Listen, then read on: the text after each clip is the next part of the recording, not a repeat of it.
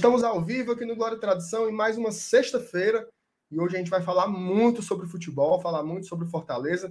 Temos convidados especiais, né? Hoje a gente tem o Felipe Miranda, que já é nosso membro aqui da bancada fixo, mas a gente vai receber o Leandro Yamin, né? O Leandro Yamin, que é lá da Central 3, ele é um jornalista que fez um episódio que a gente vai conversar muito, né? Um episódio escrevendo um pouco sobre essa saga do Fortaleza na Série C, mas a gente não vai falar só sobre isso, a gente vai falar um pouco sobre aonde esse caminho nos levou, né? O que, que a gente está vivendo hoje e como é importante conhecer a história. Né? Conhecer a história é importante em todos os aspectos que você possa imaginar, e no futebol não é diferente. Né? É sempre bom saber o caminho que a gente atravessou para chegar nesse momento tão especial né, que todo torcedor do Fortaleza está vivendo. A gente ali brigando ali por uma vaga na Libertadores, que seria uma conquista inédita do nosso clube. Então, é muito legal bater esse papo e uma sexta-feira aproveitar um pouco essa leveza para descontrair, né, um papo, esquecer um pouco o jogo de domingo, que vai ser um jogo pesadíssimo contra o Atlético Mineiro. Então a gente vai bater um papo bem bacana agora. Vou soltar a vinheta e já já eu chamo a galera para trocar uma ideia comigo, beleza?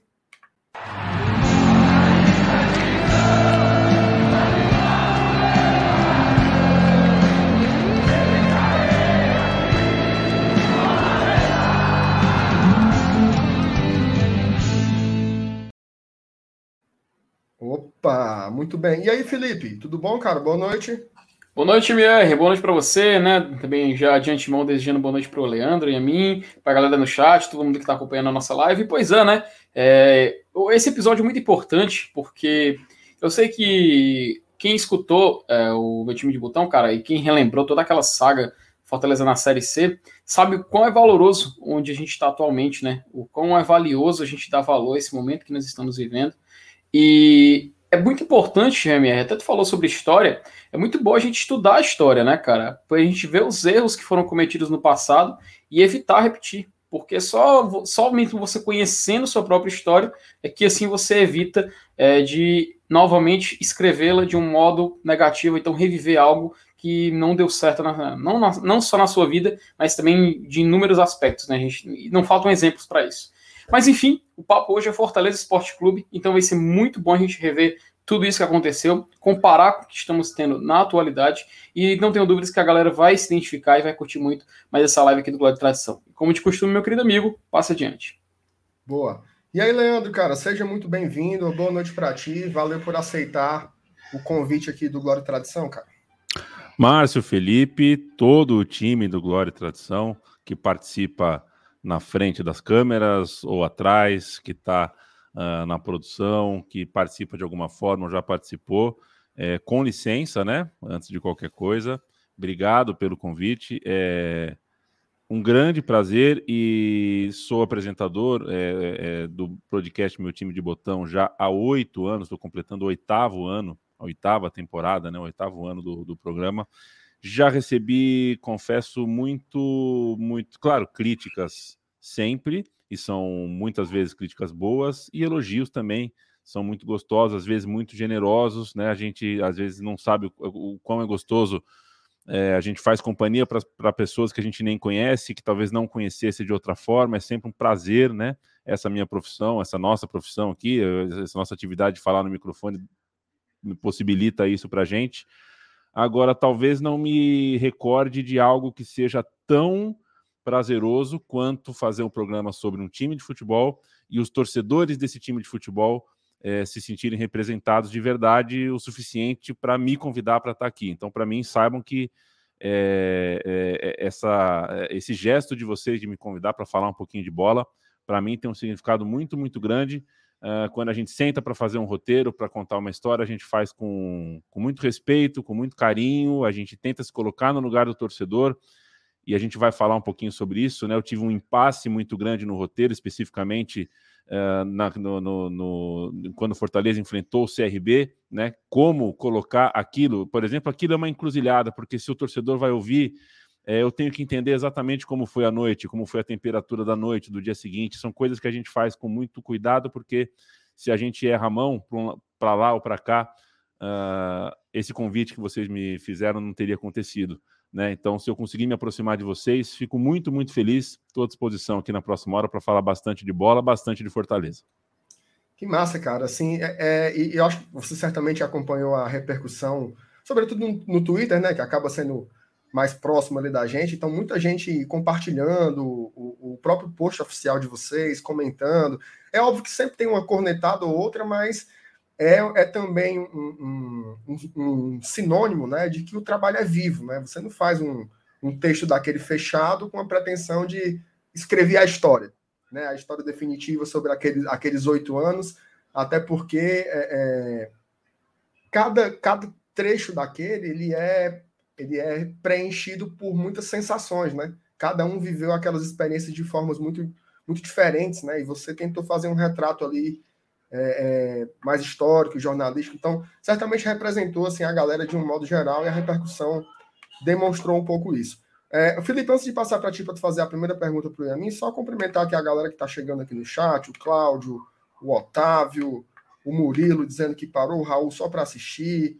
O Anderson está perguntando como é que compra a camisa do GT. Cara, a camisa foi feita sob encomenda, então não tem mais disponível para vender, mas em breve aí, se, se brincar, a galera vai colocar no Mercado Livre, porque muita gente atrás das camisas do GT, mas já está esgotado, irmão. Quem sabe numa próxima a gente não faça uma segunda remessa, o Diego, o Evaldão Fortaleza, o, o Talvanes, o Trajano, o Alexandre, o Rodrigo Alencar, enfim. Olha, o, o, Rodrigo colocou assim.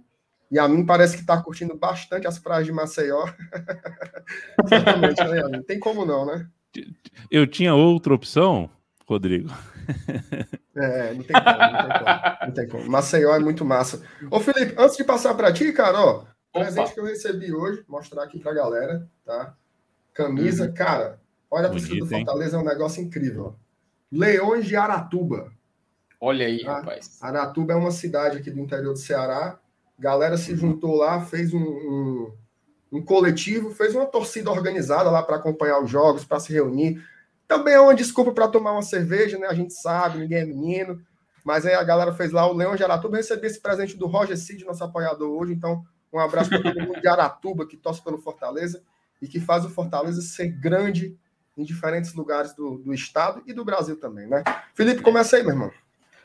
Bom, primeiramente, novamente, boa noite para o Leandro, que está aqui participando com a gente, para a galera também do chat, novamente. É, Leandro, eu queria te perguntar o seguinte: é, no podcast que a gente escutou, e lembrou bastante daquela época do Fortaleza, é claro que várias memórias para o torcedor do Fortaleza ainda estão frescas na memória, né? Afinal, até 2017 a gente ainda estava vivendo esse caminhão de emoções que foi a disputa da Série C do Campeonato Brasileiro. E foi algo muito muito pesado, né, para muita gente, tanto que tem memórias que pessoais, inclusive, de torcedores do Fortaleza dessa época que reverberam até hoje nas suas vidas. Porém, eu queria perguntar para você o seguinte: antes de fazer esse episódio, antes de produzir, antes de, enfim, de, antes desse episódio ir ao ar, o que, que você sabia do Fortaleza daquele período da Série C? Porque para a grande mídia, para o Brasil inteiro, sempre sai aquela notícia no final do ano que, ó, novamente Fortaleza não conseguiu acesso. Por mais um ano, Fortaleza não conseguiu ascender de divisão. Mais um fracasso do Fortaleza Esporte Clube. E basicamente se resumia a isso. Fortaleza chegando e Fortaleza falhando no seu, no sua tentativa de acesso. Então eu pergunto para você se qual o que, que você sabia do Fortaleza até então, antes da produção do episódio que foi ao ar. Tá, para começar a responder, vou, é, vou torcer para chegar. Eu vou fazer um Austrália Fortaleza, mas eu espero não fazer um caminho tão longo para dar a volta ao organizador do podcast Travessia, é, que é jornalista, e ele, ao, ao morar é, na Austrália, um dia ele me falou: Cara, eu consigo entender o que se fala no jornal, na televisão, eu consigo entender o noticiário, mas eu não sei quem é o equivalente ao Renan Calheiros desse país. Eu não sei qual é o cara que há 30 anos atrás já tinha certo trânsito aqui e ali. Eu não sei quem é o equivalente ao Eurico Miranda. Eu ouço cara, o cara falou, mas eu não tenho o escopo, eu não tenho a história por trás. E trazendo para o futebol e para o que a gente vive, é, a gente passa por isso às vezes. Então, quer dizer, eu assisti o Fortaleza ser campeão da, da Copa do Nordeste num bar lá em São Paulo com torcedores do Fortaleza. Foi um evento promovido pelo podcast Baião de Dois, eu estava presente. É, e a, o contexto da final estava explicado, estava posto, mas é, a gente não sabia se tinha uma saga muito grande, se tinha doído o ano anterior, se há três anos atrás aquilo era muito impossível e se tornou realidade. Né? Então, uh, os recortes que a gente tem de história, geralmente, é, quando, principalmente quando não estão perto da nossa aldeia, são muito fragmentados. Né? São muito fragmentados. Então, eu me recordo, por exemplo, e conto isso na, na, no nosso programa, é, que era meu aniversário, terminou a festa, a família foi embora, ficou eu e minha namorada e a gente deitou na cama e estava passando Fortaleza e Juventude. E eu sabia que o Fortaleza estava passando uh, uh, uma etapa longa na Série C, mas eu não soube explicar para ela exatamente o que aconteceu no ano anterior e no outro e no outro. Não era uma história muito fresca na cabeça. É, mas eu sabia. Então eu acho que o que a gente, o que a gente tinha de informação em São Paulo, eu acho que era mais essa. E isso é um grande problema que a gente tem, né, na hora de contar o futebol. Isso a gente tá, tá, tá a gente que é do Nordeste, né? Sempre que eu me referi a gente, eu estou falando a gente que é pô, São Paulo, Rio de Janeiro. É, cada vez que a gente tem um Vasco a menos, um Botafogo a menos, um Cruzeiro a menos, significa que tem alguém a mais na, na Série A. E geralmente é alguém como o Ceará, como Fortaleza, como o Esporte, como o Cuiabá agora. É, e se a gente não contar a história desses clubes, é, vira um campeonato de uma cor contra times que são sombras, né? Então, ou a gente conta essas histórias, ou tanto faz se o jogo é contra o Fortaleza, ou contra o Cuiabá, ou contra o Bragantino.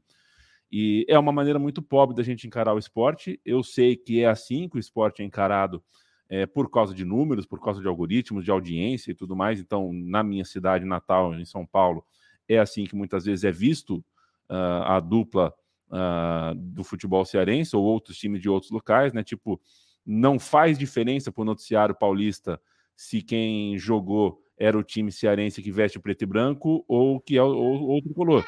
É, tanto faz, né? Pro, pro, pro final. E não deveria ser, porque são histórias diferentes, são sagas diferentes, com sofrimentos, com dores diferentes. Então, de repente, uma vitória no último minuto pode ter uma história com conexões para um time que não, que não são para o outro. Sei lá, o trauma de uma bola aérea, o trauma de um gol de falta, é, são coisas que diferenciam uma história a outra. E isso, de fato, eu só fui ter noção sobre a história dos anos do Fortaleza ao, ao fazer uma pesquisa. Né? Sabia que o formato era complicado, mas assim, a ideia de que o Fortaleza conseguiu bons resultados fora de casa, uh, uma, duas, três vezes, e que o estádio estava lotado nas três vezes para conseguir o acesso, e fez um dia lindo, e era só chegar e, e confirmar. Isso é, é, eram histórias que eu soube na época, mas nunca tinha juntado numa história só. E quando a gente junta e vê o tamanho, é que a gente tem a real dimensão é, do que ficou de cicatriz e de marca. Oh, inclusive, eu queria pedir para a galera que está aí no chat, se quiser mandar pergunta para o Leandro, pode mandar que a gente lê. Se quiser mandar superchat também, a gente agradece. Ô, Leandro, tem, tem uma coisa legal, cara, assim, que deu, deu para perceber, que é óbvio que vocês tinham também é, a limitação pelo tempo, né? É óbvio que vocês não são assim, não estão numa emissora que diz, olha, você tem uma hora para fazer e não pode passar de uma hora, mas também tem um tempo para ficar confortável, né? Eu sei que na Central 3 tem xadrez verbal, que faz seis horas de, contra, áudio. Contra a minha vontade. É, mas nem todo mundo é maluco que nem, que nem aqueles caras lá de fazer seis horas de material, né? Fronteiras Invisíveis do Futebol também tem materiais longos. Inclusive, é, é, o último que foi produzido, que, que aquele que saiu sobre o Maradona, é, que inclusive é uma paixão em comum que eu tenho com você, não sei se você Opa. sabe que é pelo Maradona, eu sou fãzaço do cara, e o seu texto ali no final é foda. Quem não, quem não ouviu ainda, vai lá ver. É o último episódio que está na timeline lá do Fronteiras. É, mas enfim, eu queria falar o seguinte: existe um tempo para adequar, né? Adequar aquele material e geralmente quando se conta essa história, né, quando se conta essa história de fora, é muito apegado aos grandes jogos, né, às grandes eliminações. E nesses oito anos, obviamente que a história ela se conclui nessas eliminações, mas ela passou também por várias minúcias ali, né? E eu acho que vocês tentaram fazer isso na pesquisa em alguns momentos, né? Inclusive citaram alguns campeonatos estaduais, citaram troca de presidência, citaram o famoso jogo do, do CRB, é, que são detalhes difíceis até de pesquisar, né? difíceis até de encontrar. Então eu queria que você contasse um pouco como é que foi o processo de pesquisa, né? como é que vocês chegaram aos dados e, e como que vocês, depois que fizeram toda a coleta lá dos materiais, do depoimento, das conversas, vocês escolheram né, o que é que ia entrar na montagem do episódio para chegar como a gente conheceu. Pô, perfeito, Márcio. É, o que eu diria, e quem diz não sou eu, mas um grande um grande homem do cinema é que é, edição é desapego, né? É, na hora de você editar coisas, você tem que saber que você vai descartar algo que você não gostaria. É, não tem jeito. O xadrez verbal que você citou é uma exceção.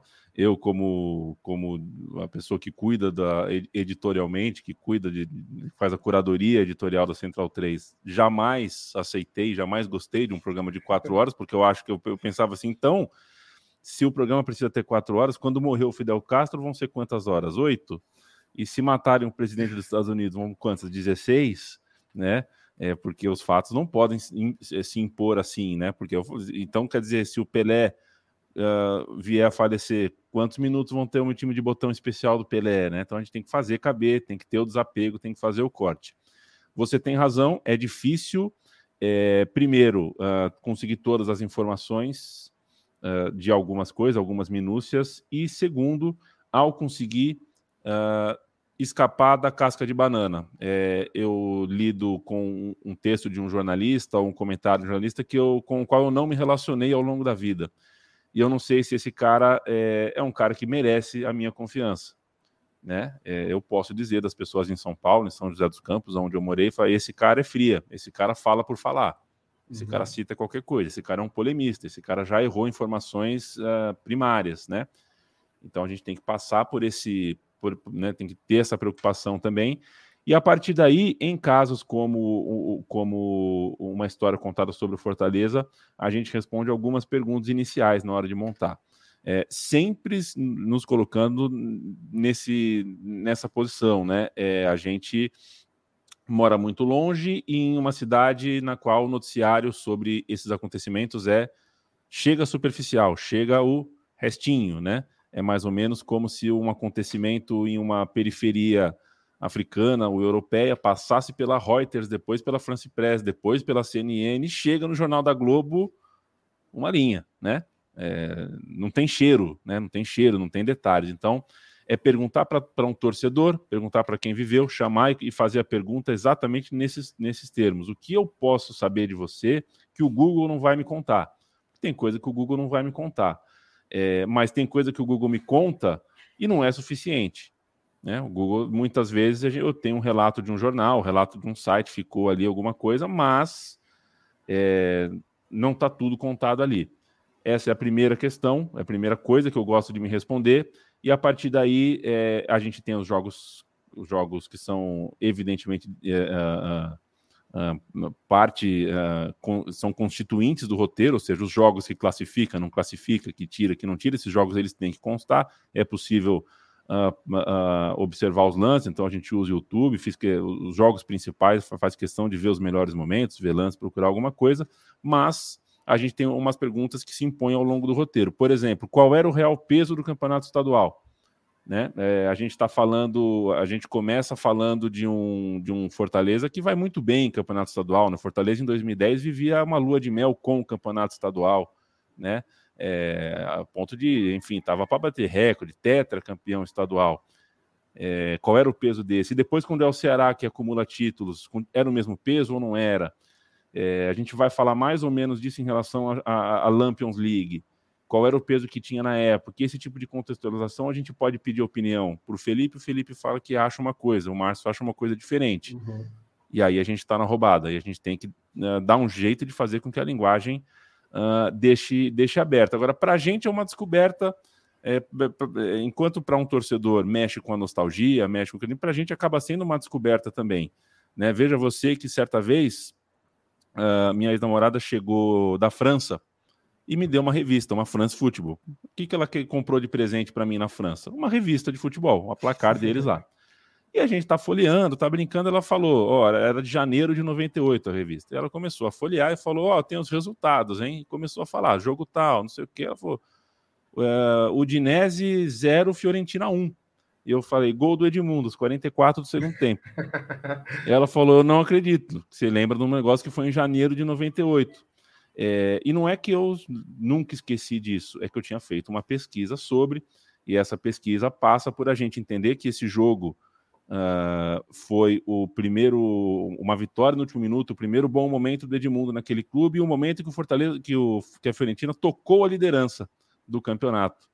Então, é, a gente passa por esses jogos, fica na nossa cabeça, fica armazenado, nem sempre está no roteiro descrito como um capítulo, como uma parte constituinte dele, mas na hora que a gente troca, que a gente foge um pouquinho do, do roteiro, derrapa um pouquinho do roteiro, e é necessário, o Caco, né? Lembra que o Berna era tal goleiro, lembra que esse aqui jogou em tal lugar, lembra que esse aqui a torcida não gostava, e você tem como, como rebater. Por isso a pesquisa, no fim das contas, ela é muito mais ampla do que o que o produto final sugere.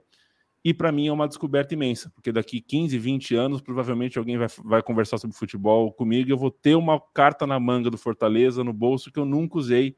É, e acho que esse é o grande barato para mim. É o quanto eu consigo estudar e aprender sobre algo que uh, as minhas televisões, os meus rádios, os meus sites em São Paulo não me contaram. Muito massa. Felipe, antes de passar para ti, só ler aqui o superchat do Gustavo Pinheiro. Gustavo, que é nosso, nosso apoiador, querido é, colocou assim: Salve a mim, sou ouvinte assíduo do podcast da Trivela e outros da Central 3. Ainda não ouvi o episódio do Maradona do Fronteiras, mas sua fala sobre ele na Trivela foi emocionante. Parabéns pelo trabalho. Cara, é, é, é, essa história da, da perda do Maradona mexe demais, assim, né? Ainda, ainda tá aqui, né? Ainda tá aqui todo o tempo. Então, quem gosta muito de futebol, quem gosta muito de tudo que o Maradona carregava, né? Assim, desse espírito dele contestador, meio maluco, né? Algo que a gente sente um pouco falta, assim, né? Ontem eu estava vendo o jogo do Brasil ali, o Neymar, é, um, é, uma falsa rebeldia, assim, né? Que não toca nada, é, tá sempre na superfície, né? O cara fala muita coisa, mas ao mesmo tempo não diz nada, não diz nada para ninguém, ele não, não, não arranha, né? Ele não arranha o sentido, né? No seu coração, não, não mexe com nada. Então, você vê, assim, materiais sobre o Maradona, mesmo sendo é, complexo como era, né? É, é um cara extremamente encantador, assim, bacana demais. E que legal que tem essa referência contigo aí. Deve ser legal para ti, né? Cara, é sempre um prazer. Obrigado, viu, Gustavo? Abraço imenso para você. Obrigado pela companhia dos anos. Uh, cara, é muito legal. Nesse programa que você se refere, né, o Fronteiras Invisíveis Futebol, que eu falo sobre Maradona, fui chamado. Uh, o Biratã fez o convite, Biratã Leal. Já é, teve aqui com a gente, o Bira. Pois é, eu pretendia a princípio, eu já até posso imaginar por quê. É, seria por causa de um amistoso com um time italiano? Não, ele veio, ele veio para fazer o, o Guia, Guia do Brasil A de 2020. Ah, foi. perfeito. Só que mas ele falou sobre esse jogo. Mas ele falou sobre esse jogo. ele falou. foi até Fortaleza para assistir Verona e Fortaleza, um amistoso, né? Ele que torce para o Verona. É, eu não, não sabia direito o que falar, eu ainda não estava muito afim de falar e acabou é, a gente toma uma cachaçinha antes para ter um pouquinho de argumento, para soltar um pouquinho a palavra, e foi, acho que o meu velório foi aquele, foi aquele momento, não no sentido de tristeza, mas no sentido de desabafo, sabe? Né? Uhum. Depois daquele programa eu senti que eu consegui me despedir é, de um cara que, enfim, foi é certamente o grande ídolo que eu tive no futebol e se tornou alguém que coincidiu fora dos campos, fora do futebol, as ideias de vida coincidiram uh, muito comigo, com todas as contradições, com todos os erros, que são, enfim, uh, consequências são de. Exato, são consequências de uma vida absolutamente caótica que ele teve e é uma vida que a gente não consegue é, não consegue imaginar como foi. Naquele programa eh, tem aquela pergunta, né? Um ouvinte perguntou qual é a cidade mais maradoneável do Brasil ou o time mais maradoneável, né? O que foi o Napoli na Itália, o que seria aqui no Brasil, né? Quem seria? Eu quero saber se o Fortaleza seria, poderia ser o Napoli do Maradona. Essa é a pergunta Cara, que eu deixo. Você respondeu Recife, né? Se não me engano. Eu respondi o esporte. Você responde... Quando você, quando você ia falar, eu... sabe quando você tá, tipo assim, lavando a louça, você pula assim, querendo, querendo interagir na resposta? Fortaleza, porra. Fortaleza, mas óbvio, o Recife Esporte também cabe muito na, na resposta, mas fiquei naquela assim, vai, fala, fala, fala, fala. mas não veio. E aí, Felipe, manda a tua aí, cara. Cara, é só complementar do Maradona, é, pô, espetacular, né? Life is Live, né? Como, como, tocava a música lá no Napoli. É, o, o, o Alexandro aqui no chat fez uma. Cara, eu ia perguntar sobre isso, mas ele complementou com um item que eu acho essencial a pergunta, até inerente a isso que é como foi achar fontes confiáveis sobre aquele jogo do CRB. E também perguntando se a pesquisa também viu o jogo entre o Campinense e o Guarani. que também foi tão polêmico quanto, né? Então vale a pena citar esses dois jogos e perguntar como é que foi o trabalho acerca desse tema. Boa, antes de, antes de dar essa resposta, só complementar o que eu acabei entregando a palavra e não perguntei sobre o Maradona, né? É, que foi o que eu disse na, na ocasião, digo aqui com outras palavras, mas é, lembrando de um texto do Jorge Valdano, grande jogador argentino, campeão do mundo de 86, que trabalha na Espanha como comentarista, que certa vez escreveu que o Messi não joga para não joga para ser feliz, algo assim, ele não joga para ser amado, mas sim para ser perdoado, e ele não entendeu muito bem por quê até uhum. hoje, perdoado pelo quê. É, isso contrasta no meu ponto de vista, no meu ponto de vista muito com o Maradona, porque o Maradona foi perdoado por tudo a vida inteira, né? Ele foi perdoado por erros fora de campo, ele foi um mau marido muitas vezes, ele foi um mau pai, ele foi um mau profissional, ele foi é, grosseiro com repórteres, grosseiro com membros da imprensa, grosseiro com o seu público, e ele foi sempre perdoado, perdoado, perdoado, e ser tantas vezes perdoado também enlouquece, também faz a gente pensar, peraí, por que que eu sou perdoado por tanto, né? A gente está numa época, a gente aqui grava no dia 10 de setembro, ontem, tão bonito foi a imagem do Messi com a taça da Copa América na mão, chorando Nossa, incrível, no incrível. Monumental de Nunes, né? É, e eu lembrei de novo desse texto, né, cara? É, o Messi, uh, a impressão que dava ali é que ele estava mostrando a taça e falando: pô, agora vocês gostam de mim finalmente, agora eu não preciso mais responder perguntas, né? É, tô perdoado por, enfim, por não ser tão picante, por não ter a picardia do, do Maradona. Estou perdoado por morar em Barcelona por tantos anos, né? É, eu acho que é, não tem como falar sobre o Maradona sem pensar nesse, nesse perdão absoluto, né? Essa mitologia uh, que o colocava acima de qualquer tipo de, de, de equívoco, de erro humano, ou, ou, humanos normais ou mais graves. E ele teve erros gravíssimos ao longo da, da vida, mais do que da carreira como jogador. Quanto à história do Fortaleza contra o CRB, foi sem dúvida a parte mais difícil, porque é a parte que você é, pode perder completamente a credibilidade do roteiro. É um momento que você para e fala: não, peraí, aqui a gente tem um momento chave, é um momento onde é, as informações são difusas, as informações são apaixonadas, e eu, por sorte, sou morador de Maceió. Então, é, embora moro aqui há pouco tempo, já conheço alguns torcedores do CRB, fiz questão de perguntar a um por um e a uma por uma é, o que eles e elas sentiam sobre aquele evento. Para ver o lado do CRB também. Faz parte do jogo, quando a torcida do Campinense exibe um cheque, está lá o símbolo do CRB também, né? uhum. né? Então eles fazem parte disso, é, são partícipes, porque o, o Carlinhos Bala teria uh, falado alguma coisa no campo para eles. Depois é, o que a gente fez, perguntou é, a pergunta do amigo, esqueci o nome do nosso amigo, do, do Gustavo, né? É, Alexandre. Não, Alexandre. Do, do, Alexandre. Alexandre. Um abraço, viu, Alexandre? É. Outro ponto que a gente foi, que foi preciso buscar é, qual era a história desse árbitro, né? O árbitro Gutenberg. E, a gente, é, ao pesquisar, descobre que o Gutenberg tem uma carreira muito controversa, é né? uma carreira muito acidentada, uma carreira estranha demais com muitos eventos que a gente não consegue uh, abraçar e falar, não, tá tudo certo. É um cara, é um cara difícil, um árbitro, se eu não me engano, do Rio de Janeiro, que tem, uh, enfim, tem jogo de campeonato carioca que o cara deu 19 cartões amarelos, sabe? E, enfim, é o tipo de coisa que, enfim, o campeonato carioca não é violento, gente. O campeonato carioca não é violento, as faltas lá não são feias. O cara dá 19 cartões amarelos, eu me dou o direito de pensar que tem alguém que apostou em 18 cartões amarelos num, num site, entendeu? Eu me dou esse direito. Uhum. É, e ele adulterou a desgrama da súmula, né? Ele não sustentou o que estava escrito na súmula inicial. E isso me levou para um outro caminho, o caminho de tentar entender uh, mais o, o, o, legalismo da coisa ali. A partir do momento em que uh, a súmula está adulterada, ou, ou, não adulterada de rasura na, no papel e caneta, mas o, quem assinou aquela súmula no dia seguinte falou que não foi bem assim, que não deu para ouvir o que foi falado em campo, que parecia algo. E aí você descre... Eu, né, a, a credibilidade do que foi colocado em súmula, que para mim era, o, era, é, eu ia pautar o meu parágrafo em sim. A súmula é essa, abre aspas, súmula, papapá, papapá, papapá.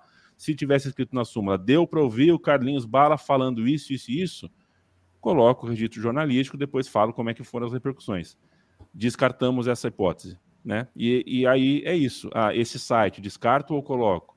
Isso aqui, descarto ou coloco? É muito difícil você, você pegar uh, um registro de um site, de um jornal, e levar ele como, como única fonte. Eu acho que é, esse trabalho, todo o trabalho que é de, de retrospecto, de pegar coisas em retrospecto, e quando a gente faz de time de São Paulo é mais fácil, porque eu tenho acesso ao acervo da Folha de São Paulo, por exemplo, eu consigo, né, eu tenho o meu login, eu consigo ver a capa do jornal de 1960, se eu quiser, da Folha de São Paulo, mas não acontece o mesmo com os jornais do Nordeste.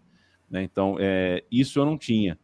É, e a gente tem o exercício sempre do double check que, fal falando na, no nosso idioma, é a dupla checagem, né? É, sem, sem inglês desnecessário aqui, por gentileza. É, que é, cara, muitas vezes você pega uh, o mesmo registro e no mesmo registro o Zico fez um gol de falta, aí você pega outro registro, o Zico não fez um gol de falta, o gol foi num rebote, de escanteio. E isso acontece muito, principalmente em anos 80, anos 70. E aí é, enfim, o que não passou pelo crivo da, da dupla checagem, você descarta. E aí você vai deixando a história mais pobre, mas a história mais respeitosa. Então a gente tomou bastante cuidado, foi um momento do roteiro, inclusive, que a gente acaba uh, deixando em aberto, foi, conversando só, sem, sem, fech sem parecer fechar a questão. Se me perguntar a minha opinião, se vocês querem saber a minha opinião, eu tendo a achar que aconteceu alguma coisa naquele jogo. Não posso dizer sobre o, a outra partida, eu realmente só é, passei mais, uh, mais ao largo, né? não assisti com detalhes, não, não detalhei, não vi súmula nem nada. É, a percepção, a sensação que eu tenho é que houve, se não algo maquiavélico, combinado, tudo mais, houve um, um relaxamento ali, um relaxamento tácito, alguma coisa aconteceu. É a, é a percepção que eu tenho, não. Uh, e aí a pessoa falando, né? Não é o apresentador de podcast, nem a pessoa que fez o roteiro ou que fez a pesquisa. Ou seja, isso é totalmente irrelevante para o roteiro, para a pesquisa, para o produto uhum. final, o que eu penso, o que eu acho. Acho que eu consegui deixar no roteiro claro que tanto faz é, o que eu penso, e foi. É, é isso. O, é, o produto final é o acontecimento limpado, é, com a exceção de tudo que não passa pela dupla checagem. O Gutenberg não merece, o, o Gutenberg não passa por dupla checagem. A súmula teve dupla checagem, a súmula teve um dia seguinte acidentado. Então a história é, é muito estranha, então não teria como a gente contar. E assim, tentar sempre usar pouco adjetivo, né? É, embora a gente tenha que usar, mas não dá para a gente sair e falar é, vergonhoso, foi uma, uma noite trágica para o futebol cearense, esse tipo de coisa vai dando um, uma, né, vai dando uma temperatura para o roteiro que não era o nosso objetivo naquele momento. É a hora da gente ser, em alguns momentos a gente tem que ser bem, bem sereno para falar de alguma coisa que mexe com tanto com tanto sentimento e que não é nem vai ser nunca comprovável. A gente nunca vai saber se teve alguma coisa equivocada, se teve alguma coisa uh, armada, combinada ou não. Eu acho é, que. Oh, desculpa, só, só, só, um detalhe, MR, e eu acho legal falar um pouco desses jogos, porque, poxa, vai fazer 10 anos, né, cara? E tem muita gente conversando com vários torcedores do Fortaleza, até pessoas que passaram a torcer tem, é, mais recentemente, pessoas que não lembram mesmo dessa época e tal, não lembram que o CRB, inclusive, pegou um pênalti do Fortaleza, ele teve um pênalti e acabou o CRB defendendo.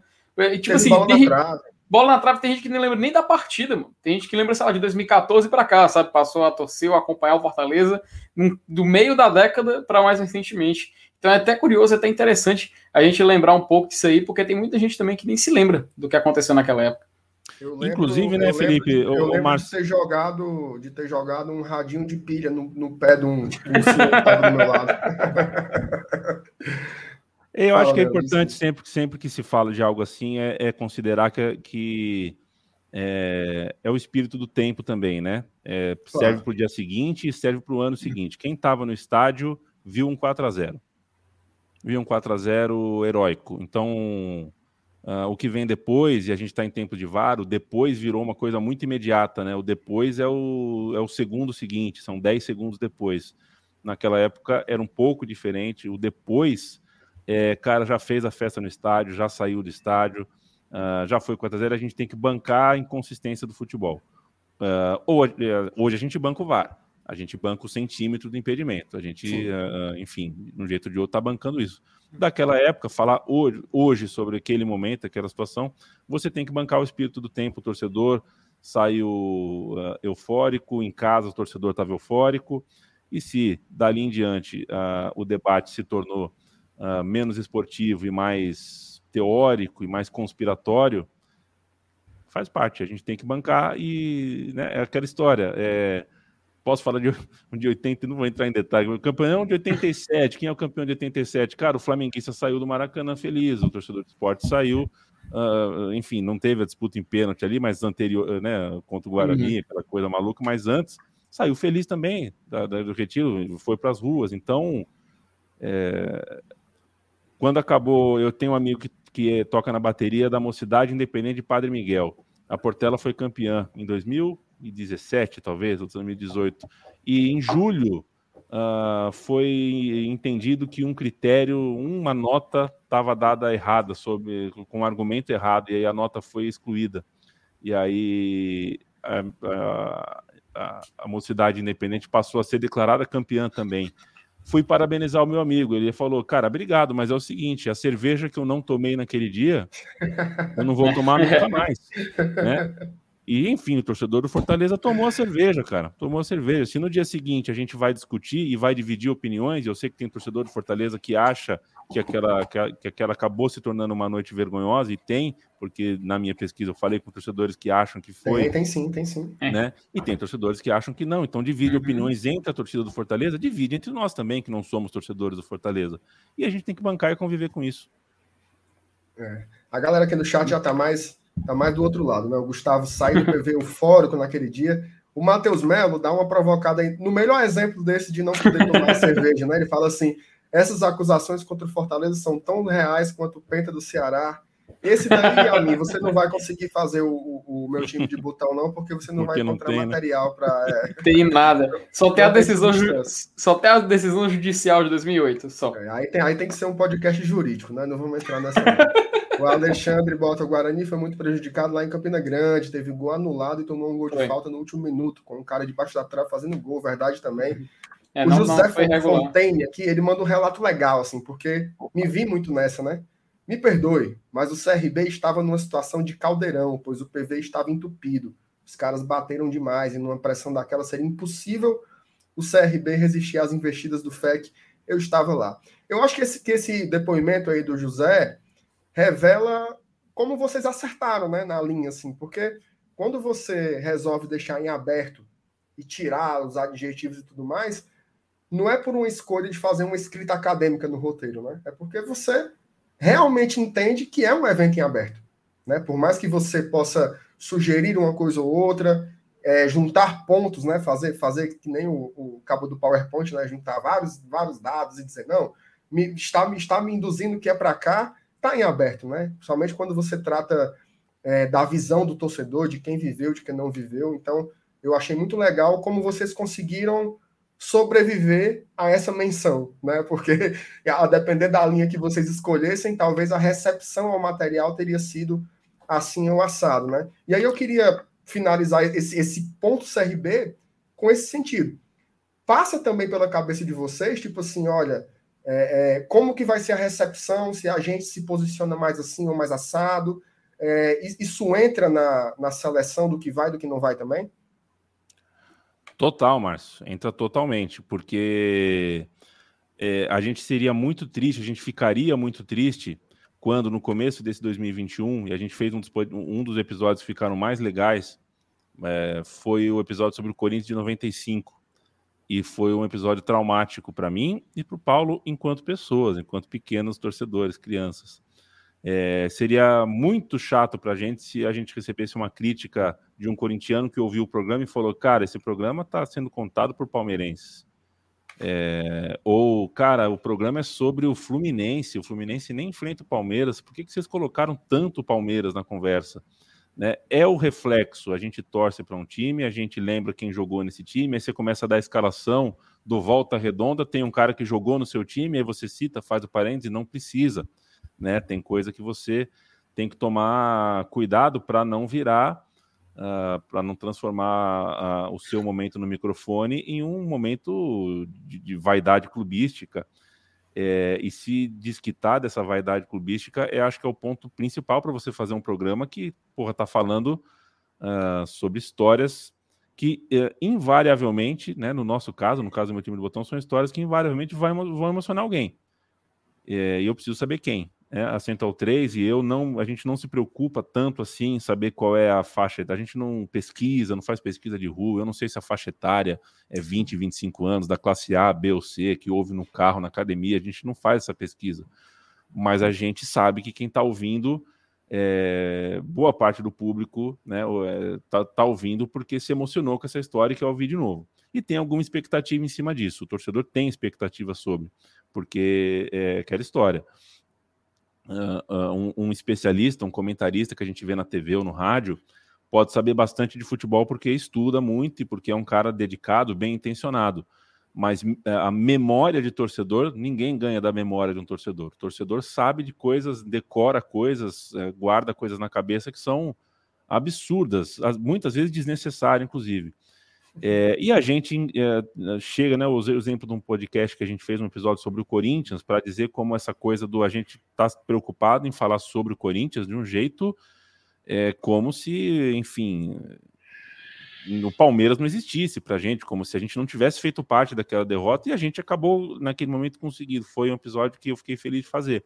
Nem sempre foi assim. Né, alguns episódios a gente não conseguiu, em alguns episódios a gente ofendeu, inclusive, as famosas torcidas BR, né? Essa coisa Manchester City BR, uhum. aí vira e mexe eu falo, pô, Manchester City fala uma besteira lá e alguém não gostou tal. É, e isso faz parte, mas o que eu penso é, no caso do, de fazer um programa sobre Fortaleza, um cara que vem, dois caras que vêm de São Paulo fazer um programa sobre Fortaleza, a gente sabe que talvez a audiência seja até menor em número, mas ela é maior em uh, atenção, em resposta, em retorno. É, e sinceramente, cara, se a, Central 3 ela não ganha um real a mais ou a menos se gravar o meu time de botão ou não. A gente não, não monetiza, o Bradesco ou o McDonald's não patrocinam o meu time de botão. Se a gente parar de fazer o meu time de botão, a Central 3 continua basicamente com o mesmo orçamento. Então o nosso dinheiro é o retorno. O nosso dinheiro é conseguir representar bem a história e essa história ela é representada na, na memória afetiva das pessoas. Se a memória afetiva das pessoas coincidiu com aquilo que a gente contou, uh, isso é diferente de, de, concordar com tudo, mas uh, bateu, né? As coisas bateram ali.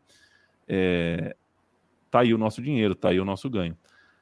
E na nossa lista de programas que a gente ainda não fez e quer fazer, tem muitos desses casos, tá? Tem muitos desses casos de times que a gente sabe que uh, uh, não se espera que, um, que uma dupla de paulistas uh, se dedique, né? Seja um programa sobre o América do Rio, seja um programa sobre a história do Cuiabá, seja um programa sobre a dupla aqui de, de Maceió, né? A gente, eu passei por coisa parecida quando contei a história da Mercosul da Mercosul, da Comebol, que o CSA chegou na final contra o Talheres, né? Teve torcedor do CSA que se engajou demais e passou a me seguir, passou a querer conversar comigo eventualmente. É, isso para a gente é o, é, é, o máximo, é o sinal de que a gente está fazendo o programa do jeito que a gente queria, um programa que valesse a pena e que é, estreitasse laços, né? Eu quero fazer um programa do Fortaleza para aprender, não para contar a história para vocês. A história vocês já sabem. Eu quero só criar um ambiente onde eu possa, num segundo momento, uh, aprender com vocês, me, me, aproximar de vocês, conhecer uh, vocês, gente legal. Né? Só faltava a gente fazer um programa sobre uh, memória afetiva do futebol, querendo ensinar o torcedor desses clubes. Aí a gente estaria sendo estúpido e não conseguiria nem metade do que a gente tem hoje. Eu só rapidinho responder, responder claro. aqui no chat, cara. O Lima Caluir, o inimigo do riso, ele diz o seguinte: Felipe, leva a sério mais a live, você ri demais. Meu amigo, é aquela coisa, a gente faz o que a gente faz divertido, cara. Eu tô me divertindo aqui. Agora, se você quer... Agora, se você quer ver tristeza, vá ver o jogo do Ceará, meu amigo. Muito, muito, muito mais fácil você ficar triste. Enfim, um abraço é pro Lima e, por favor, meu amigo, seja mais feliz aí na sua vida. Por favor, meu querido é, MR, passa adiante. Tem superchat aí, viu? Sexta-noite, cara. Sexta-noite. Sexta-noite, cara. O, o Gustavo tá pedindo a minha opinião sobre o ocorrido. Gustavo, foi peia no CRB e o Carlos Bala tava só assim, ó. Bora, papai do céu. Falta só mais um, vamos buscar. na minha cabeça eu só me lembro disso, só me lembro da alegria, daquele alegria e alívio, né? Acho que 90% alívio, 10% alegria ali. Foi uma catarse coletiva no PV. Aliás, que saudade do PV, viu, cara? Que saudade. Muita saudade de ir para estádio de futebol, mas do PV em especial. Já memórias muito bacanas lá. O Mauri do Brígido coloca o jogo entre Campinense e Guarani, nem precisa ver súmula, basta ver os lances do gol do Campinense e do gol anulado do Guarani. É verdade. A Carol dizendo vocês são top. O Gustavo colocou Viva a Central 3, também curto bastante a Central 3. Central 3 tem um, um, um legado importante aí. A gente vem do podcast, né? A gente está no YouTube agora, é, há uns, sei lá, 10 meses, 9 meses. Sim. Mas a gente, vem, a gente vem do podcast, então, sem dúvidas, é referência, né? Para todo mundo que faz ou já fez esse, esse negócio no Brasil. Obrigado. É, ô, ô, Leandro, eu vou, eu vou entrar aqui num, num ponto legal, que é o seguinte essa história do eixo, né? Porque chega num, chega num dilema aí que é, é, um, é um dilema assim quase antropológico, né? Assim, tipo, quem, quem pode contar a história do outro, né? Pode pode o pode o subalterno falar, né? Que nem aquele texto lá famoso, mas ao mesmo tempo vem o, o, o cara de fora e ele também não pode olhar porque ele não é daqui. Então tem essa essa, essa tensão, né? E certamente você é um cara que, que mesmo sendo estrangeiro, você é um cara muito apropriado dessas discussões, que eu já vi vários textos seu, inclusive no Trivela, teve um recentemente sobre isso. É, mas a gente vê, inclusive, a sensibilidade que vocês têm nos produtos da Central 3 mesmo com relação a essa questão, mas ela é uma questão. Né? Ela é uma questão. Tipo assim, por exemplo, a gente aqui no Glória e Tradição, a gente já fez né, é, episódios, né, uma série sobre a Série C né, produzidos na época que era só áudio. Então, inclusive, quem quiser procurar depois, está lá, no, no, vai lá nos buscadores dos tocadores de, de, de podcast que vocês vão encontrar. É...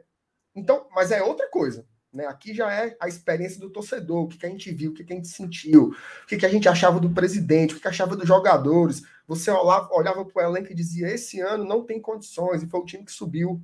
Né? Curiosamente, foi isso que aconteceu. Mas você é o cara que está de lá né? O cara que, que tem, um, tem, um, tem um prisma, né? Você olha de um lugar, fala sobre um lugar. É, é óbvio que quando eu vou, eu vou me estender um pouco mais para não faltar contexto, tá? Para você poder falar à vontade depois. É, é óbvio que quando a gente às vezes é até eu reconheço que tem uma certa rispidez do lado de cá, mas é porque a gente apanha muito, cara. A gente apanha muito, assim, a, a, a sensação de você não existir né? Assim, às vezes é irritante, assim, você vê o cara tá lá, o cara comentando a Premier League, aí o cara tem todo um apreço para falar sobre um clube que é centenário, e a gente também é, entendeu? A gente tem 103 anos de história, a gente está aqui também tem muita coisa para contar. A gente não quer ser só visto como, olha, o Fortaleza enche estádio, hein? Que torcida maravilhosa, que coisa encantadora. O forró, o baião de dois e a, e a arquibancada. Não é só isso, entendeu? A gente quer que fale sobre a nossa Taça Brasil, né, que a gente chegou em duas decisões, a gente quer que cante, que conte sobre o enraizamento do torcedor do Fortaleza, né, de como, como ele cresce nas como é um movimento de periferia, né? As torcidas organizadas do Fortaleza são movimentos de massa, movimento de juventude e ajudam a, a compor essa história que a gente sabe sem estar inscrito em lugar nenhum. A gente sabe porque a gente experienciou isso, né? Então, é, como é, cara, assim, se arriscar, né? Se arriscar nessa história. É, você é um cara do eixo, como é que é isso aí? E, e, também tem um detalhe, viu? Só, só o último parêntese. Tem o eixo do dentro do eixo, né? Por exemplo, aqui no Nordeste mesmo, tem a história do Cepeba, né? Que é Ceará, Pernambuco e Bahia. Quando a gente fala sobre futebol piauiense, futebol maranhense, futebol sergipano. Às vezes a gente repete o mesmo modelo né, de reprodução de estigma e de invisibilização do outro que a gente sente também quando vem a porrada do eixo. Né? Então, fala sobre isso. Eu sei que você tem muita coisa para falar sobre esses temas aí. E se coloca no meio da, da história. É. Né? Olha, Márcio, é, eu acho que esse é o tema crucial que a gente tem uh, para tratar nos próximos anos com a é, porque uma coisa é, em 2002, o Bahia ganhar do Corinthians no Pacaembu, e o torcedor do Bahia fica bravo porque a Folha de São Paulo falou Corinthians perde para o Bahia e não Bahia vence o Corinthians, né? O jornal era impresso, o jornal saía em São Paulo, e aí eu acho que faz sentido, porque aí é uma questão de público-alvo, é uma questão de para quem você está falando. É, e aí, nesse caso, é para o corintiano comprar no dia seguinte o jornal e é o Corinthians perdeu para o Bahia, não o Bahia venceu o Corinthians. Sim, sim. Em 2021, é, com o jornal impresso no lugar que está hoje, é, o site da Folha de São Paulo, é, Bahia vence o Corinthians.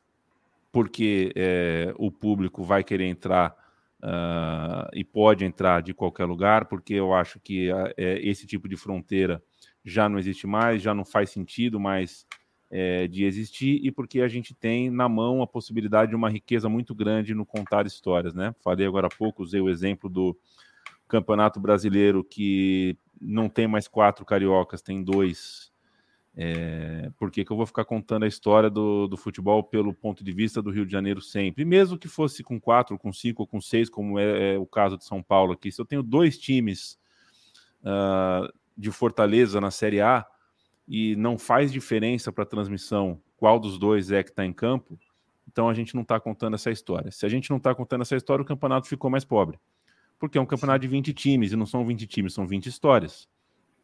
Né? É, uma, o torcedor do Flamengo que vai sempre ao Maracanã todo domingo e tanto faz qual é o adversário, esse cara é uma coisa. Para ele, realmente, praticamente quase todo jogo é o mesmo. O, ele nunca vai, te, nunca vai saber dizer se o adversário jogou no 4-4-2, no 4-3-3, se o meião era verde, branco, amarelo. O cara vê o, o time do, do, que ele ama contra pedaços de inimigos ali, contra vultos, e esses caras nunca têm mérito na vitória. É sempre o zagueiro que falhou, é sempre o goleiro que errou, é sempre alguma coisa que o meu time deixou de fazer. Essa uhum. é a uhum. visão do torcedor. E a gente, se a gente for nessa e entrar nessa, no momento que a gente vive hoje, com tanta facilidade de, de, de, fluxo de informação, a gente deixa de contar um monte de história. Eu costumo fazer sempre uma pergunta, desde um acontecimento que, que rolou aqui em São Paulo, não sei se vocês vão lembrar, o volante Renan, que foi revelado pelo São Paulo, acho que foi campeão do mundo pelo São Paulo, inclusive acho que ele era reserva daquele time, menino de tudo, menino da base na época. Ele era, né? Era um, São Paulino aqui, amigo. Ele foi jogar na portuguesa, já no fim da carreira e foi visto no Morumbi, na arquibancada do Morumbi, num jogo, num, torcendo para o São Paulo. E a torcida da portuguesa ficou revoltada. Foi, peraí, o ah, meu ele volante. Ele foi afastado, né? Ele foi afastado. Ele foi afastado. A torcida é, da portuguesa falou: peraí, como é que o meu volante é, tá no Morumbi vendo o jogo do São Paulo? Ele falou: peraí, mas eu sou São Paulino, eu tô de folga, eu vou ver o jogo do São Paulo. e aí se colocou uma questão que é muito interessante, que é a seguinte: torcedor de futebol tem direito ao orgulho? A resposta é: tem. Ah, mas a portuguesa está acabada. Não está. Torcedor da portuguesa tem direito a ficar bravo. Na mesma medida que o cara, enfim, tem direito a ir no estádio, tem direito a ir no circo, tem direito a fazer o que ele quiser. Mas o torcedor da portuguesa tem direito ao orgulho. Eu, a minha família é de São José dos Campos. O São José está na terceira divisão de, de São Paulo. Tem direito ao orgulho. A faixa é de ponta cabeça. Há, anos que a faixa é colocada de ponta cabeça. A gente tem direito segue, orgulho, segue né? o protesto.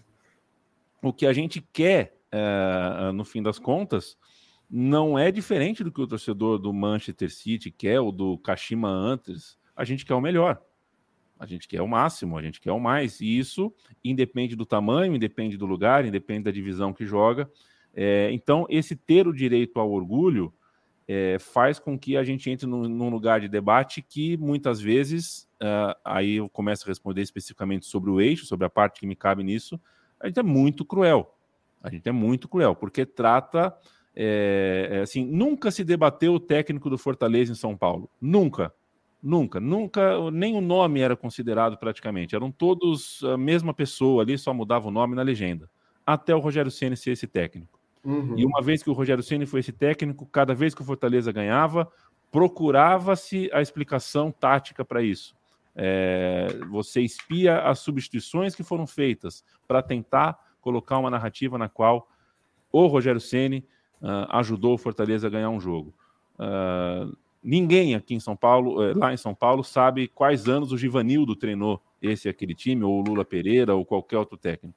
As pessoas não sabem. Mas o Rogério Ceni, todo mundo é capaz de dizer quando chegou, quando entrou, como jogava o time e tudo mais. esse é um ponto de bairrismo imenso e de um classismo imenso e de uma maneira de tentar contar uma história nova, fingir que se conta uma história nova a partir de uma história que já está contada. Então, eu moro em São Paulo, eu vivo em São Paulo, eu trabalho em São Paulo, a minha audiência é quase toda de São Paulo e a história do Rogério Ceni já está contada. Eu só estou transferindo. Essa história eu já conheço e eu estou transferindo para Fortaleza, ao invés de contar a história do Fortaleza. Quem veio antes? Que história é essa de CT? Fica, aqui em São, lá em São Paulo fica parecendo que foi o Rogério Ceni que pintou as paredes, colocou é. os tijolos e montou o CT uhum. novo. Não, tem mais gente por trás. Quem viabilizou? Qual é o patrocínio? Qual é a marca? Porque aqui a gente tira sarro. Chega em São, um jogo em São Paulo, tira sarro com uma marca, um patrocinador do Fortaleza ou do Ceará, que não existe um, é, de um mercado, sei lá, de uma coisa, de uma empresa Sim. que não existe em São Paulo. Pô, que, que marca é essa? E tira sarro, a ponto. Né? Não, peraí, de repente é essa marca que viabilizou uma coisa muito importante para o clube. Sem dúvida. Então, é, é, é, essa maneira de tentar contar uma história é, a partir de uma, é, é uma história que já está contada e você tenta colocar em cima, é basicamente pegar uma igreja velha e construir uma igreja evangélica em cima. É mais ou menos isso. Você, eu, eu já tenho essa história aqui, e essa história é a história que eu vou impor a, na, na, hora de fazer o anuário desse futebol aqui. Série A, com dois times de, de, de, de cearenses, opa, tá bom, ótimo, que legal. Mas eu, se eu não for contar a história com começo, meio e fim, é, é, e é muitas vezes o que acontece, em São Paulo, pelo menos, é, e acontece com mais força quando o time é de uma cidade ainda menor, né? Como eu estou falando no caso do Cuiabá, ou como eu estou falando no caso de, sei lá, de Bragança, é, historicamente, o, a crônica paulista não soube nunca é, aonde colocar o Goiás, né? É, afinal de contas, que, que Katsu é o Goiás? Que fenômeno é esse que é o Goiás? Porque falar que o gramado do Serra Dourada era grande e fofo não era suficiente. Não é suficiente, porque você vai falar que em Goiás só tem flamenguista, não vai explicar o Serra Dourada tantas vezes lotado. É, a história do Goiás, para mim, não foi contada em São Paulo, sabe? É, e você vai, vai pegando história aqui, história aí, você vê que o futebol brasileiro tem uma história riquíssima, e essa história ela é contada a, a partir de vestígios sudestinos que esses clubes, é, é pelos quais esse, esse clube passa. E aí, para finalizar, o mais que até que me estendi demais, é, você cita, eu acho que é impossível não citar essa coisa que é, é a partir do CEPEBA você uh, uh, você passa a ser o opressor no passo é, você reproduz, né? oprimido.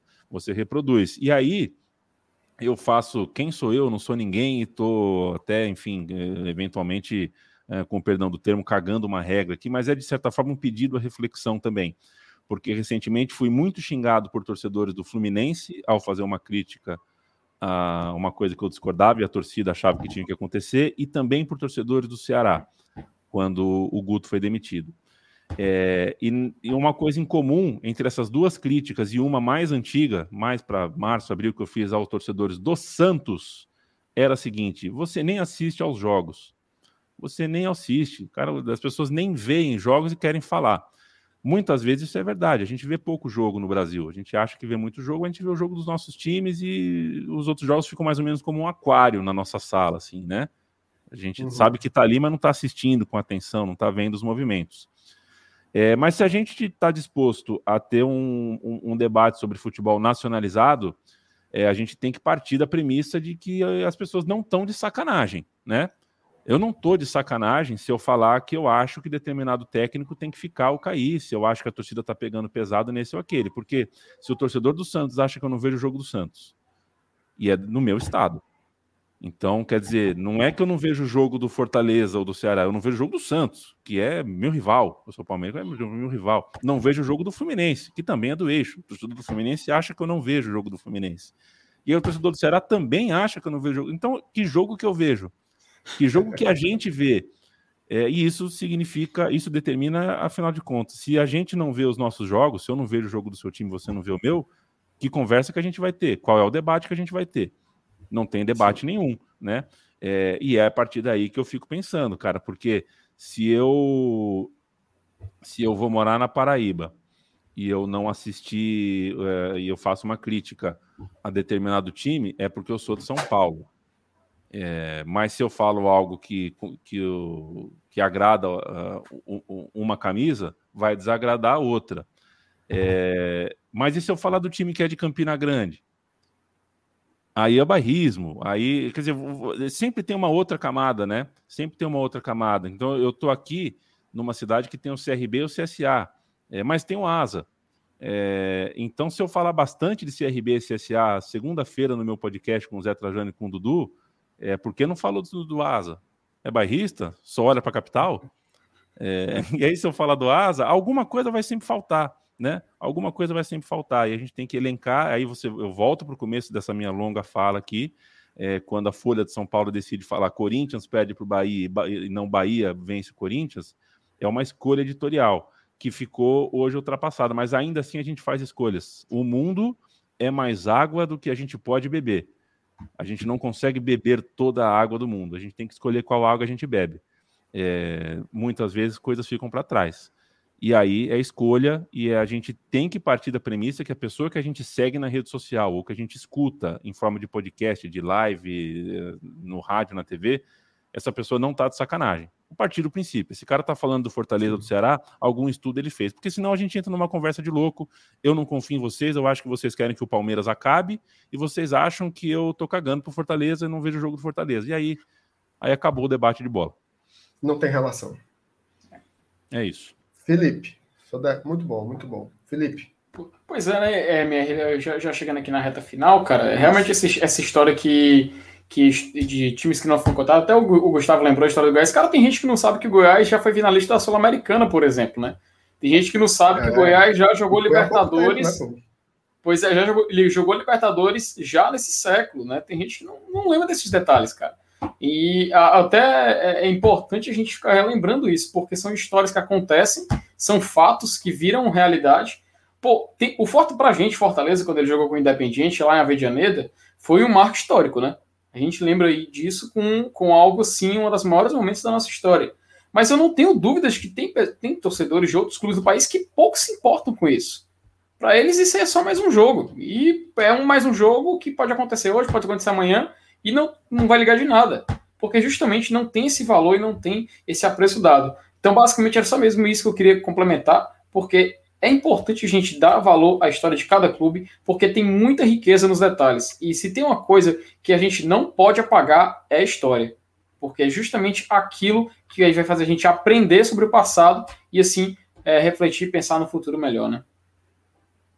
É isso aí. O, o, Yamin, eu estava aqui vendo, quando você falava, eu estava procurando é, algumas manchetes de jornais quando o Fortaleza enfrentou o São Paulo pela Copa do Brasil ano passado, né, que a gente acabou sendo eliminado pelos pênaltis, é, nos pênaltis, melhor dizendo, e o treinador era o Rogério Senni.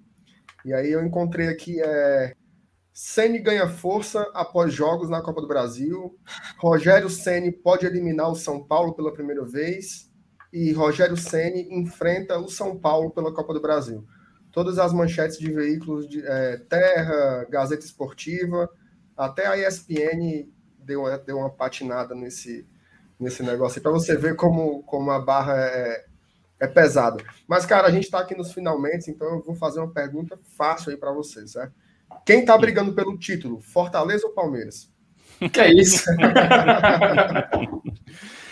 É, Márcio. E eu... aproveita para falar um pouco. É, é, se você está vendo jogos do Fortaleza, né? Fala aí o que, que você está vendo nesse momento do Leão, cara. Eu acho que é, nem Fortaleza nem Palmeiras são grandes candidatos ao título, porque acho que o Flamengo ainda se impõe é, de maneira muito agressiva. É um time que, que eu acho que é, é, é meio que um favorito único, assim. Claro, o Atlético Mineiro pode conseguir mais 10 jogos sem, sem vencer e bota pressão no último terço de campeonato. Aí uhum. isso pode acontecer, como pode acontecer também do Palmeiras e também até do Fortaleza. Mas eu acho ainda que o Flamengo é time para tri e talvez para tetra. Eu tenho uma, é, um fascínio por esse time do Flamengo. Né? São três anos juntos. Uhum. Arrascaeta, Everton, Bruno Henrique, Gabigol. Não é normal a gente ver isso. Não é normal. Eu vi, a gente viu grandes times na, no nosso futebol, mas não que durassem três anos com o mesmo quarteto ofensivo e mais outras peças. Eu ainda acho que o Flamengo está uh, mais perto. Uh, quanto ao Fortaleza, eu te diria que Uh, é a casca de banana semelhante à do, Roberto, à do Rogério Ceni, né? Que a gente tem, é, que é o, o, ponto de partida do treinador que vem de fora é um ponto de partida já mais generoso, né? Então, é, se o time é um pouco mais solto, a gente já fala que o time está muito, muito solto. Uhum. E se a uhum. gente coloca uh, os olhos nas decisões que o cara tem uh, de escolhas, aí o posicionamento do Pikachu, por exemplo, que é um grande um grande acerto do cara. O Pikachu cresceu muito de produção no campeonato. Se a gente vai falar do desempenho individual de um cara que era muito criticado até então, o Benevenuto, que eu acho que talvez tenha sido o melhor zagueiro do campeonato, sim, sim. É, a gente passa esse crédito para o treinador. É, a gente tem alguns pontos aí que eu acho que a gente também tem uma boa vontade com o técnico, mas no caso é merecido. No caso é merecido. É, e acho que reposiciona, inclusive, a trajetória dos seus antecessores, né? Porque Uh, se e aí falo do Rogério Ceni, tira um pouquinho mais ainda de crédito do Rogério Ceni. Claro, foi fantástica a passagem dele pelo Fortaleza, mas se o raio caiu duas vezes no mesmo lugar, né? Se dois técnicos chegam e fazem o time jogar em tão pouco tempo, então talvez esteja alguma coisa acontecendo de bom uh, dentro do clube mesmo, né? Dentro da estrutura uhum. do clube. Já não é mais uma coisa de um entre aspas Messias que chegou e fez o que ninguém seria capaz de fazer. Eu sou simpatizante muito profundo do News Old Boys na Argentina, é, desde muito criança, porque me disseram em 92, família palmeirense, né? Me disseram na final da, da Libertadores, São Paulo contra News, fala, meu, esse time tem que ganhar do São Paulo, é a nossa última chance e tal. E aí passei a torcer pelo News, porque no ano seguinte foi jogar o Maradona lá, e é um time que eu acompanho muito, e a torcida do News uh, não é uma torcida que, que tem o Voivoda como uma unanimidade. Né? É, ele, como técnico ali, naquele clube, não foi uma unanimidade. É, e era essa a impressão que eu tinha a princípio. Né? Eu falei aqui ali, falei, bom, é, pelo que eu leio, pelo que eu vejo já nos anos para cá, o cara não foi esse estouro todo num clube que, pô, que tinha ele em alta conta. Estou é, equivocado. Acho que estou equivocado e boa parte da torcida está equivocada, porque não é só um técnico. E vai fazer, enfim, eu me mudei para cá, veja vocês, eu me mudei para Maceió numa sexta-feira. E no domingo, às 11 da manhã, teve o jogo do turno Atlético ah, Mineiro e né? Fortaleza.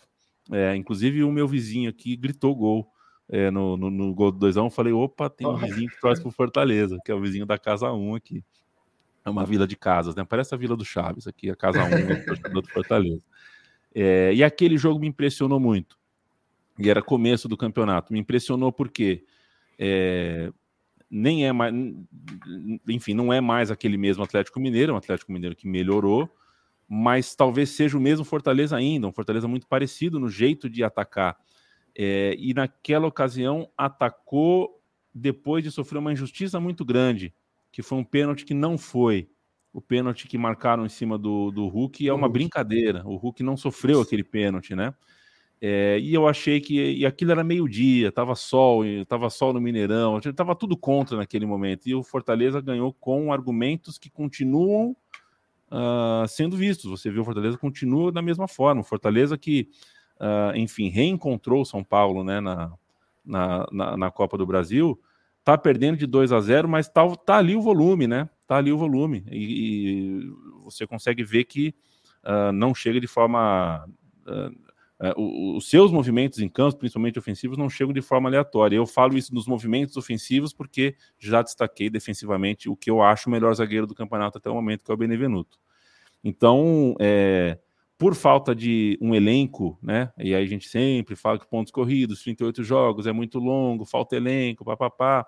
É, talvez eventualmente caia duas ou três posições, mas eu acho que seria surpreendente para mim se caísse mais do que isso. Eu acho que o Fortaleza joga a Libertadores do ano que vem. Eita, que massa, que massa. Tomara que se confirme aí.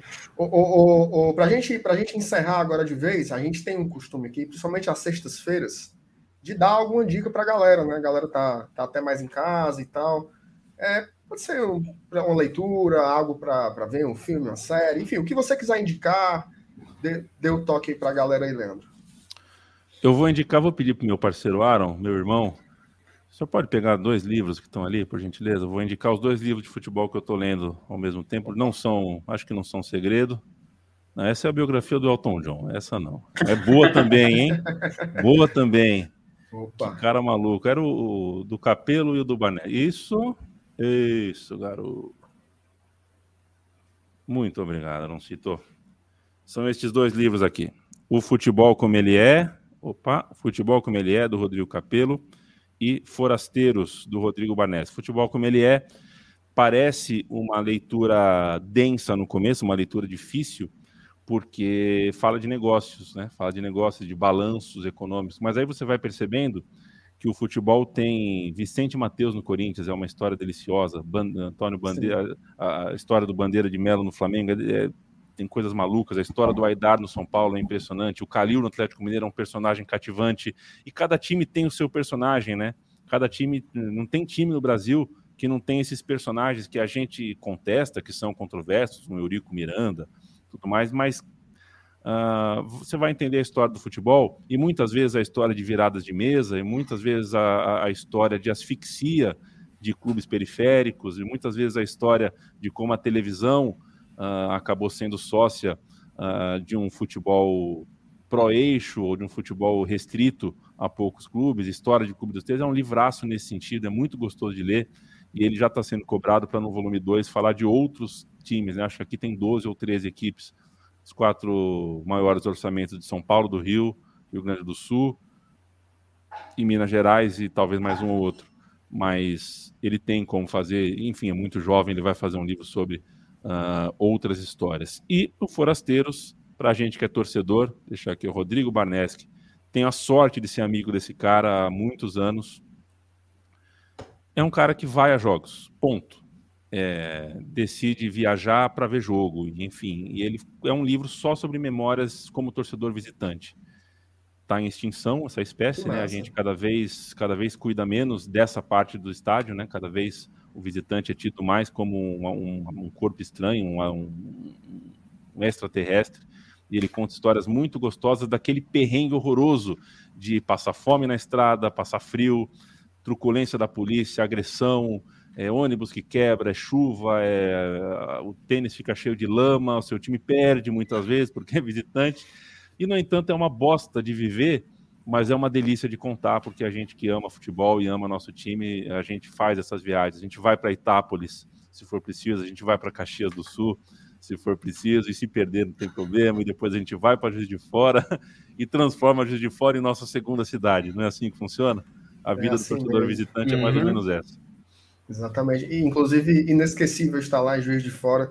Uma das coisas mais legais, assim, disparadamente da minha vida foi estar naquele, naquele estádio ali, ver aquela defesa do Boia querendo no finalzinho. Ave Maria. Felipe, meu filho, diga aí, dê sua dica aí pra galera.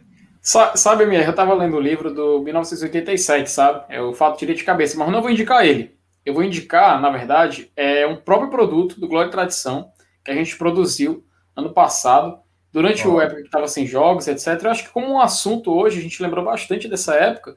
Por favor, procure a nossa série é, de A História Conta, cara, que a gente gravou também lembrando essa época. Também tem um programa especial que a gente fez do Tetra, Campeonato Cearense, é, formato storytelling. A gente entrevistou o presidente da época, Renan Vieira, entrevistamos jogadores, o Fabiano deu depoimento também. Enfim, pessoas da diretoria, jogadores, torcedores, enfim, foi um, um poxa, um trabalho muito massa mesmo que a gente fez. Então vale a pena você procurar no nosso feed. Na, não está disponível no YouTube, né? Porque foi gravado na época que a gente ainda gravava somente em podcast. Mas você pode encontrar Spotify, Google Podcast, Disney. Procure lá nos agregadores, que com certeza você vai encontrar. E se você não conhece, você vai gostar muito, não tenho dúvidas, como torcedor do, como torcedor do Fortaleza que nós somos. Enfim, MR, essa é a minha dica. Massa, eu vou aproveitar que o Leandro está aqui e indicar o podcast, né? Acho que tem tudo a ver com a, a, a, cara do Leandro podcast. Eu conheci agora esses dias o, o, o, Infelizmente é um podcast original do Spotify, né? Então acaba complicando um pouco mais para a galera, tem que, acaba sendo forçado pelo aplicativo, tá? mas vale muito a pena. Você não precisa nem assinar, tem na versão gratuita também, que é um podcast de um cara que eu sou muito fã, que é o Mano Brown. Né? Ele tem um podcast chamado Mano a Mano, é um programa de entrevistas, né? fez três entrevistas e é muito bacana, assim, o Mano Brown, ele é um... Ele não é só um rapper, né? Ele é um intelectual, realmente. Ele fala sobre, sobre vários Brasis, assim, que atravessaram a vida dele. Então, eu acho que é um... Se tem alguém que, que, que cabe assim, no conceito de intelectual orgânico, eu acho que é o Mano Brown. Então, ele é um, ele é um pensador muito foda mesmo, acho que não tem definição. E é muito legal porque não é só perguntas e respostas, né? Ele está todo o tempo ali refletindo e tal. Então, quem gosta de, de rap, quem gosta de entrevista, quem gosta de cultura, política, arte, economia, tá, vale a pena acompanhar um pouco. Mano a Mano, certo? Se chama o podcast do Mano Brown. É, cara, e a mim, bicho, eu não sei nem como te agradecer. Hoje, uma sexta-feira, você vinha aqui trocar uma ideia com a gente. Tinha muito, muita gente aqui no chat, tinha torcedor do Atlético Mineiro, torcedor do Ceará, tinha corintiano me provocando também. A gente nem a gente não colocou na tela para não dar confusão. Mas foi muito legal ter você aqui com a gente. Assim, acho que é bacana é, fazer esse trabalho, né? A gente fala sobre Fortaleza 24 horas aqui, entendeu? É Fortaleza, Fortaleza, Fortaleza, Fortaleza. E é muito legal quando a gente consegue fazer com que o Fortaleza seja um veículo para falar sobre tantas outras coisas que transbordam, né? O, o amor pelo nosso clube e ao esporte. Então, muito obrigado por ter aceitado o convite, cara. Eu quero que você volte mais vezes, se possível. Isso é muito massa. Sempre que convidar é, e eu puder, aqui estarei. Eu agradeço demais aquilo que eu disse no começo do programa. Reforço aqui agora. É, receber esse tipo de convite é, com, com o argumento que ele tem, né, é, em nome de uma produção uh, que eu fiz profissionalmente para falar de uma história do Fortaleza, uma história que custa caro ao coração de vocês. E eu sei como é uh, a gente, todos nós aqui, a gente sabe como é uh, visitar histórias, né, visitar essas coisas que custam caro ao nosso coração. É, é sempre algo muito valioso, né? É, nem todo mundo entende o, o, o, o que fica, o, que está nessa, né, do que é feito esse nosso sentimento, essa nossa nostalgia, essa coisa da gente decorar detalhes tão pequenos de partidas que nem sempre são decisivas, importantes, e a gente acaba sabendo escalações, lembra de cabeça quando tal jogador chegou, se o fulano jogou com o ciclano, se o Juquinha substituiu o Zequinha, é, quando caiu não sei quem, a gente sabe tanta coisa, a gente é, é, é empresta tanta emoção, empresta tanto afeto e tanta memória para esse objeto do nosso amor, é, que quando eu sou chamado para falar com torcedores e para falar de futebol é, e aprender com vocês, né? Eu estou aqui uh, principalmente para isso, para entender um pouco mais e conhecer um pouco mais uh, uh, da cabeça da Constituição dessa história, a história que a gente contou aqui, a saga da Série C, mas quero sempre ouvir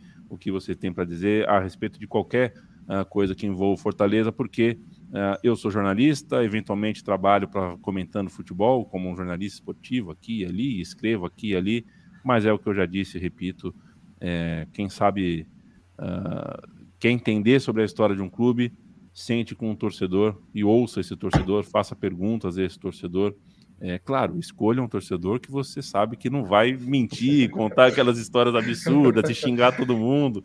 É, eu sei, vocês sabem de qual tipo de torcedor eu estou falando. Eu estou falando de você, Márcio, de você, Felipe, torcedor que uh, dá para trocar ideia. É muito gostoso trocar ideia com quem veste cores diferentes da nossa. Muito, muito, muito mesmo. Então, uh, vamos que vamos. Estamos aqui é sempre à disposição de vocês. A Central 3 está sempre à disposição para ideias, para qualquer tipo de coisa. E vamos que vamos, tá bom? Massa demais, tamo junto.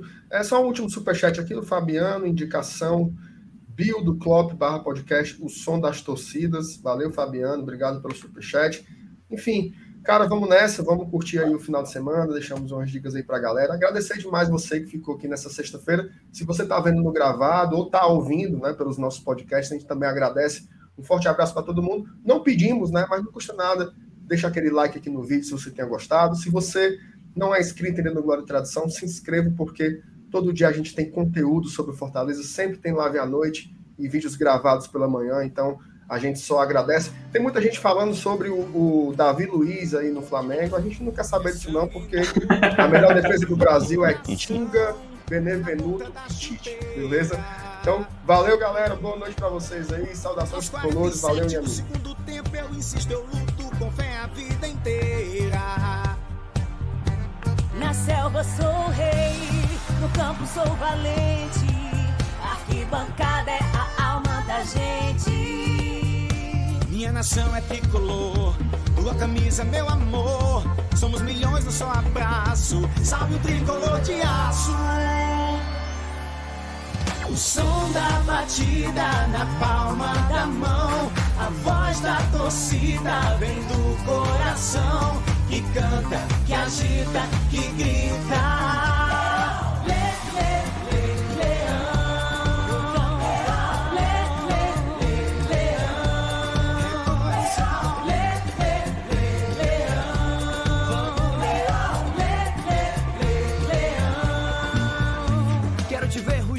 Te ver ganhar dentro e fora do gramado eu vou apoiar. Joga com garra, leão, faz mais um gol, que emoção. É a maior torcida, que beleza. O meu time é o Fortaleza. Minha nação é tricolor, tua camisa é meu amor. Somos milhões no só abraço. Salve o tricolor de aço. O som da batida na palma da mão. A voz da torcida vem do coração. Que canta, que agita, que grita.